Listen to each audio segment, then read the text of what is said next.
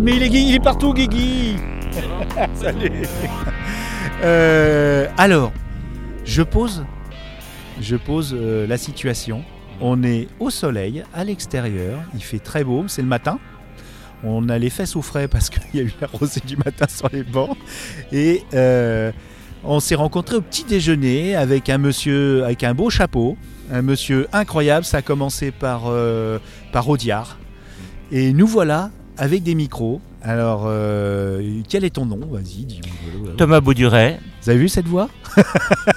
Déjà, quand je l'ai entendu ce matin, je me dis oh là, il y a, il y a un sacré personnage qui vient de faire irruption dans mon champ visuel et sonore. Et maintenant, toi, auditoris aussi.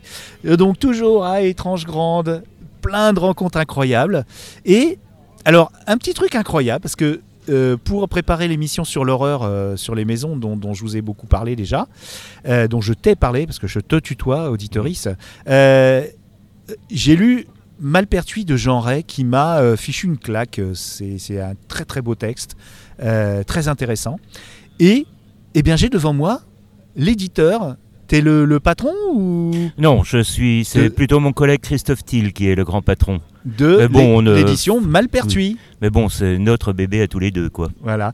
Donc, j'ai devant moi un éditeur, mais c'est comme on aime chez nous, euh, que j'aime à le rappeler, les gens, euh, quand on gratte, mais pas beaucoup, ils sont multi, ils sont extraordinaires, ils, ils cachent des, des vrais univers. Et là, j'ai en face de moi un univers euh, sur pied, euh, parce qu'il fait tout. Il est traducteur, chroniqueur, spécialiste de, de- de- de toutes sortes de films, et des très beaux films. Son film préféré, c'est un film d'Argento, qui Tout à est... fait. Profondo Rosso. Voilà, donc Je préfère ça au titre français, Les frissons de l'angoisse, pour des raisons évidentes.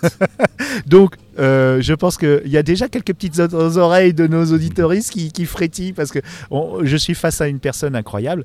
On va parler euh, d'abord bah, des éditions Malpertuis Oui. et puis un peu, un peu de ton parcours qui est fascinant. Alors, Malpertuis, vous publiez euh, quel type de, genre? Eh bien, comme son nom l'indique, c'est du fantastique. Du fantastique vraiment au sens le plus large. C'est-à-dire, on a, qui je peux dire est mon bébé, puisque c'était l'une des idées au départ. En fait, l'idée euh, de départ, c'était Chris qui voulait publier sa retraduction intégrale du Roi en jaune. Et moi, Chris je- comment euh, Chris- Christophe Thiel, pardon. D'accord. Et moi qui avais déjà fait une anthologie qui était parue chez Nesty Venon, Rockstar, qui avait plutôt bien marché, et où j'avais quand même eu des gens comme Michel Pagel ou Jean-Marc Ligny qui m'avaient fait confiance, donc euh, voilà, qui, oui, qui ça avait bien marché à tout point de vue, y compris commercialement parce qu'elle s'était assez bien vendue. Et je m'étais dit pourquoi pas un jour refaire une anthologie après tout. Ah, c'est sur l'anthologie que tu es venu. euh, Oui, oui, mais oui. tu étais déjà dans le milieu du livre euh, Ah pour, oui, pour tout à fait. Bah, tâches, tu je l'ai toujours plus ou moins été, quoi. Ah. Je n'ai jamais eu de vrai boulot.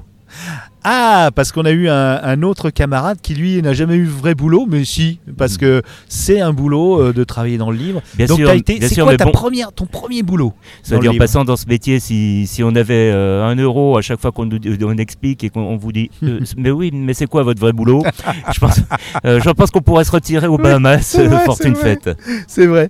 Non, sérieusement, Ouais, pardon. sérieusement, vas-y. j'ai commencé comme auteur, comme beaucoup. D'accord.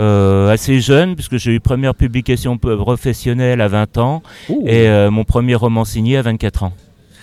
Ah, d'accord. Euh, premier roman, publication, c'est-à-dire d'une nouvelle, un appel à texte. euh, Euh, C'était en fait non, j'avais commencé à écrire et puis ce que j'ai quasiment toujours fait. C'est un peu dans le cliché, mais c'est vrai, même tout gamin.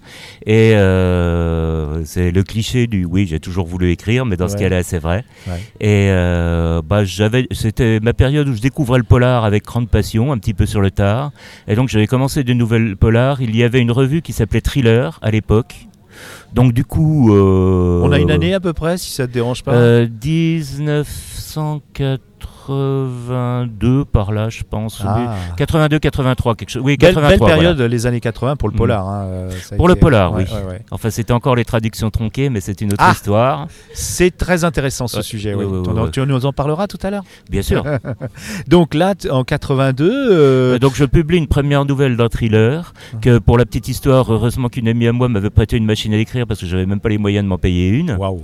Et euh, du coup, bah, j'en ai fait une deuxième qu'ils ont aussi publiée.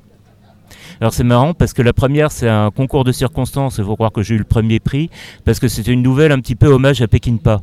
bon, Ah oui, pas carrément. très très bonne. Un cinéaste qui Donc, faisait pour. euh, Je, euh, ouais. je remets en contexte parce que c'est vrai que on a, Oui. on a toutes sortes de, de générations qui nous écoutent. Oui, c'est vrai. Sam Peckinpah, qui est-ce qu'il était Nouvelle Hollywood lui déjà ou pas Euh, il était, c'était vraiment le franc-tireur de chez les francs-tireurs. Et quoi. il faisait des films très très violents euh, pour Mm. l'époque, Euh, même pour maintenant. hein, euh, Même pour maintenant. même oui, pour maintenant, des films reste, très euh, durs, euh, mm, mm. très très noirs, très mm. euh, mais en couleur, très Oui. noir mais en couleur. C'était pas du film noir, mais c'était vraiment euh, Bah, il a adapté Jim Thompson quand même. au, au début ou Euh, le guet-apens, c'est d'après Jim Thompson, et euh, où il a été imposé par les producteurs de mettre un happy end qui se fait vraiment cheveux sur la soupe. ouais ouais. Puisque ça va contrairement à tout l'arc de l'histoire. euh, En tout cas, mes premiers fusils à pompe, c'est lui qui me les a montrés et ça, dans des couloirs d'hôtel, euh, ça giclait. mm, Et c'était les années 70, donc euh, moi j'étais tout petit. 70. euh, Waouh, euh, la Mm. claque, hein, la claque. Oui. Puis qu'après, tout est dans tout, a eu une grande influence sur un certain John Woo. John Woo, bien sûr, oui. Alors Peckinpah, Mm, si vous prenez, là on digresse, on digresse parce Oui. que Grèce Monsieur, Monsieur, oui, il a digresse. Monsieur est aussi euh, euh, donc écrivain, euh, éditeur maintenant, co-éditeur, co co-écrivain toujours. hein, euh, Mhm. Il y a, il y a des, des romans qui sortent régulièrement et on, on reparlera sur Galaxy Pop Mhm. de ton prochain roman quand il Mhm. sortira. Euh, euh, ça y est maintenant, hein, on est on est liés. Hein. J'essaye de lui faire faire du podcast, chers amis, parce que il a, c'est une mine d'or, quoi. Et aussi chroniqueur aussi euh, cinéma. Tu as eu euh, des instants radio pendant quelques temps. Tu Oui. as parlé de cinéma très souvent, et tu continues à bloguer sur le cinéma en faisant des fiches. C'est ça que j'aimerais bien voir en podcast. Quand je fais des fiches, Ouais. en fait, bon. Bon. Ah Re- revenons en arrière. Ah, j'ai ça y commencé. est. Bah, en fait, j'ai commencé par faire un guide vidéo qui est sorti chez Florent Massot et qui d'ailleurs a bien marché. Et en fait, j'ai continué à faire des fiches parce que j'avais toujours dans l'idée de republier ça un jour. Il y a quelques éditeurs qui ont été intéressés, l'idée étant d'en faire euh, une édition annuelle. Mhm. Et euh, il y a quelques éditeurs qui ont été intéressés, ça a toujours fini par capoter. J'ai vaguement commencé un site pour les mettre euh, que je n'ai pas terminé faute de temps et qui maintenant est complètement dépassé. Donc euh, j'attends d'avoir un petit peu de temps et Mais surtout que ma webmaster soit oui tout à fait Ouais. et que ma webmaster soit disponible euh, parce qu'elle a aussi énormément de boulot pour refaire un peu le site, sachant que je suis un petit Mhm. peu plus aguerri qu'est sur internet qu'il y a 10 ans. Et en effet, j'ai été en radio. Euh, ça s'appelait Radio TSF, une émission qui s'appelait Un cadavre de la soucoupe. Et un donc, me- cadavre dans la un soucoupe. cadavre de la soucoupe. C'est Roswell. Il y a de ça. Ouais. Bon, on n'avait pas inv- inventé le titre, ni moi ni les, les autres, mais enfin. Et donc, avec euh, bah, avant tout une histoire d'amitié avec les, les différents intervenants. Quand il y a eu une place, euh, ils m'ont demandé si je voulais venir. On a dû pouvoir se faire une douce violence. Et en effet, bah, j'ai commencé plutôt comme chroniqueur littéraire et comme euh, le chroniqueur cinéma est devenu un de mes meilleurs amis et s'est aperçu que j'étais tout aussi cinéphile, euh, bah, du coup, j'ai fait les chroniques cinéma avec lui. Quoi. Cinéphile et cinéphage. Mais alors, est-ce que tu te cantonnes à un genre ou tu pars dans Absolument tous les... pas. Ah ouais, ouais. Donc ah non, ça. Festival de Cannes, Ouais, mais aussi euh, Ah, perso- bah, personnel, tout à fait. Personnellement, ça va être un bon vieux nanar italien des années 80. Ça peut aussi bien être un Bergman parce que j'aime beaucoup Bergman. Seulement, ça sera pas au même moment et je n'entendrai pas les mêmes choses. C'est certain. Mm. Euh, quel est ton rapport avec David Lynch? Pour voir si on peut rester amis. Euh, alors euh, non, je ne dirai rien. Ok. Je pose mon joker. Mon joker. Ah, c'est bien, c'est rare hein, de rencontrer des gens qui Mhm. n'aiment pas David Lynch ou qui prétendent. euh, Ça dépend si je n'aime pas. Je reconnais qu'il sait manier une caméra, mais je trouve que c'est quand même quelque part c'est un peu de l'arnaque. Je pense Ah qu'il bah, joue à euh, être euh, à se faire plus intelligent qu'il ne l'est et euh, Non, c'est un artiste. Oui, c'est un artiste qui. euh, Non, mais c'est un artiste complet, donc euh, Mm, c'est mm. pas une Oui. histoire d'intelligence. déjà que C'est ça une c'est histoire. une- du rentre- respect. On ouais. rentre ou pas dans sa dans sa folie, quoi, tout simplement. Voilà. Et Mais moi j'ai beaucoup de mal. euh, ouais. Ah oui, ça, bah tiens, je vais creuser ça. Je vais y réfléchir Mm, mm. parce que non, c'est. Tu sais, c'est un Américain, hein, malgré Mm. tout. hein. Même si c'est un artiste, ça reste un Américain. Ouais. hein. Donc, euh, Bon, j'en reste là parce que je, je préfère Ouais, dire du bien des gens que du mal. en tout cas, euh, tu es cinéphage, cinéphile. Mm. Tu n'as pas de barrière. Tu es un mec euh, extrêmement ouvert. Et ça se voit dans votre ligne éditoriale chez Mm. Malpertuis. Euh, Il y, y a- y y un jeune auteur aussi qui est à côté de toi, euh, bruxellois. Moitié Enfin, polonais, moitié bruxellois, moitié français. Qui a été moitié- beaucoup de choses, oui. Qui a été beaucoup de choses. Et euh, vous publiez pas des gros bouquins, hein, c'est des, des... c'est pas des pulps, c'est des on jolis. en publie si, enfin, on n'a pas de vérité. si un jour quelqu'un nous sort une trilogie en trois volumes de, de De 600, 600 pages, que c'est absolument génial, ben, on le Ouais. sortira. Et vous faites. Alors, ce que j'aime bien, c'est qu'il y a cette ambiguïté polar fantastique. Euh, y a, voilà, en fait, là-dessus, euh, je vais aussi faire bref, mais je trouve pas, je vois pas pourquoi on opposerait le polar et le fantastique. Ah non, c'est pas une Parce question que quand on regarde-. Euh, en fait, euh, bon, c'est vrai que le fantastique, c'est quand même plutôt un- une histoire de nouvelle, quoi. Oui. Que le polar, c'est plutôt les romans. La SF, ça peut être l'un et l'autre. Si on prend les chefs-d'œuvre de la nouvelle du fantastique, a de quoi remplir des anthologies entières. Dans les romans, ça se compte sur les doigts de la main, voire sur les doigts de la main du baron Wampin. Tandis que. Alors, Baron Pain, je... il a été enlevé, Oui. enfin, soi-disant enlevé. oui, on- bon, bah alors on va couper. Oui, Ouais, c'est vrai, c'est ouais, référence un et- peu trop critique. Non, pas du tout, pas du tout. Et il a Baron été. Pain qui a été enlevé, on lui a coupé des doigts, le pauvre. euh. Je sais pas si on lui a coupé tous les doigts. Non, Non, non, pas tous, mais, mais il, nous a quittés il y a, il y a un an, je crois. Oui, tout à fait. Mais en tout cas, c'était quelque chose qui a défrisé la chronique et qui, était un, des joyaux des humoristes de l'époque. Donc le baron en pain. euh, Mais c'est bien parce que même pour les jeunes, on leur donne des petits trucs et ils vont se dire Ah, mais j'en avais entendu parler, je savais pas ce que c'était. oui, c'est Donc, euh, oui, toi, as quand même, c'est quand même oui, un avis euh, personnel. hein. Enfin, en gros, les romans, par exemple- quand même, quand Ah. connu Poppy Z. Bright. oui, Euh, tu l'as interviewé parce que tu as, aussi été intervieweur de, de grandes, de Oui, grandes comme- autrices et oui, comme d'auteurs. je disais sur euh, quand je Patricia travaillais Cornwell. sur euh, ouais. ouais. Oui, en cinéma, ça a été euh, Jean-Claude Van Damme, Mel Brooks, Mel Brooks. très impressionnant. Ah ouais? Ah oui, non, ce petit Pourtant, il est petit. Il est petit, mais quand il entre, on ne voit que lui, quoi. Oui, c'est, il a un Et- charisme fou. Ouais. C'était malheureusement pour ce Dracula mort et heureux de l'être, mais en fait, euh, ce qui est intéressant, c'est que c'est un authentique fan de- du mythe de Dracula. Ouais. On a un petit peu discuté dix minutes après. euh, on lui a parlé du film de Jesus Franco dans Dracula. euh. Est-ce que tu, Ah oui, tu, donc- tu connais le Dru euh, Le Dru, mais n'importe quoi, c'est la station de métro. Jean Rollin Jean Rollin. Jean Rollin, je l'ai un peu connu, Oui, oui. tu as connu Jean Rollin ouais, surtout en tant que directeur de collection. C'est quelqu'un d'assez étrange, en fait. Oui, c'est ça, Euh, comme son bah, cinéma. loin d'être antipathique, loin de là. Ah oui, alors là, je non. pense, hein, euh, ouais.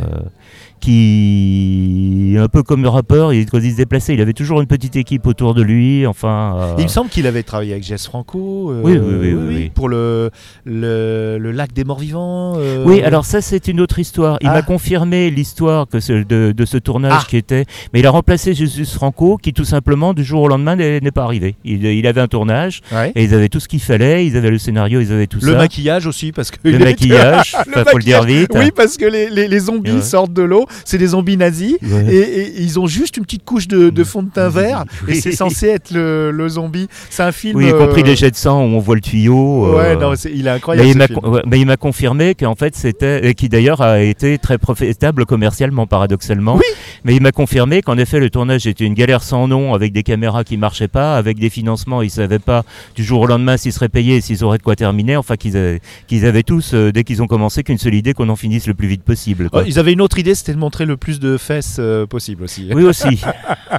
Bah, il y a eu deux film, versions. euh, hein. Ah, il y a une version porno Il y a- aussi il y a- non, pas la version porno, mais il y a eu la version habillée et la version déshabillée pour Ah, certains euh, marchés. Le lac des morts vivants, qui a un autre nom aussi, c'est un des vraiment un des points incroyables. Ah bah, ils l'ont vendu, Eurociné l'a vendu dans le monde entier. Quoi. Ouais, ouais, ouais. Mhm. Et bon, alors là, euh, on revient mal pertuis, mais Oui, ça c'est je- normal avec avec mon ami.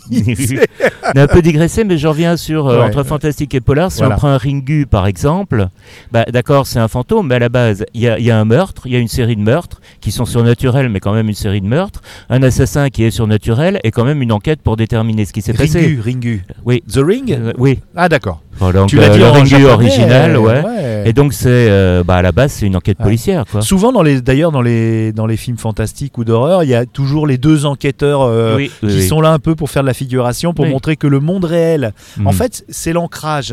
Mm. Le, le polar est l'ancrage dans le monde réel, Mm, mm, mm. et, et, par opposition au monde souterrain euh, qui, qui affleure. Et c'est par exemple dans Human Centipede, il y a les deux qui se font tuer d'ailleurs, je crois. Euh, Enfin, souvent même dans Scream, euh, Mm, il y a mm, toujours la, mm. le- la personne, la personne de l'enquêteur qui donne ce côté polar.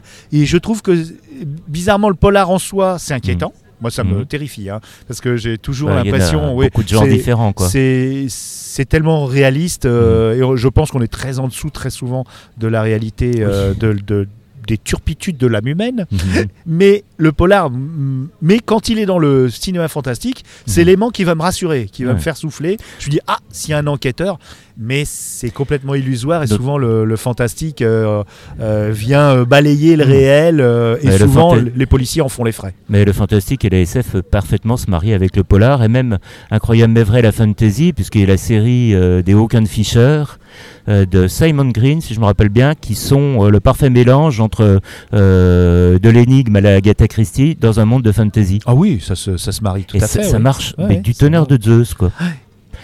Superbe. Donc oui, Mais là, tu euh, parles des copains, tu parce que tu es quelqu'un de dans le partage. Moi, j'ai adoré ça. Euh, je vais faire mon, mon coach de, de vie là. je vais Oui, faire on mon zozo. Euh, t'es dans le partage, tu dis, tu dis pas je, tu, tu, tu, tu mets en avant les copains, mais aujourd'hui c'est mal perçu. Alors, euh, si tu devais nous, nous, nous conseiller, c'est moche hein, ce que je vais te faire. hein.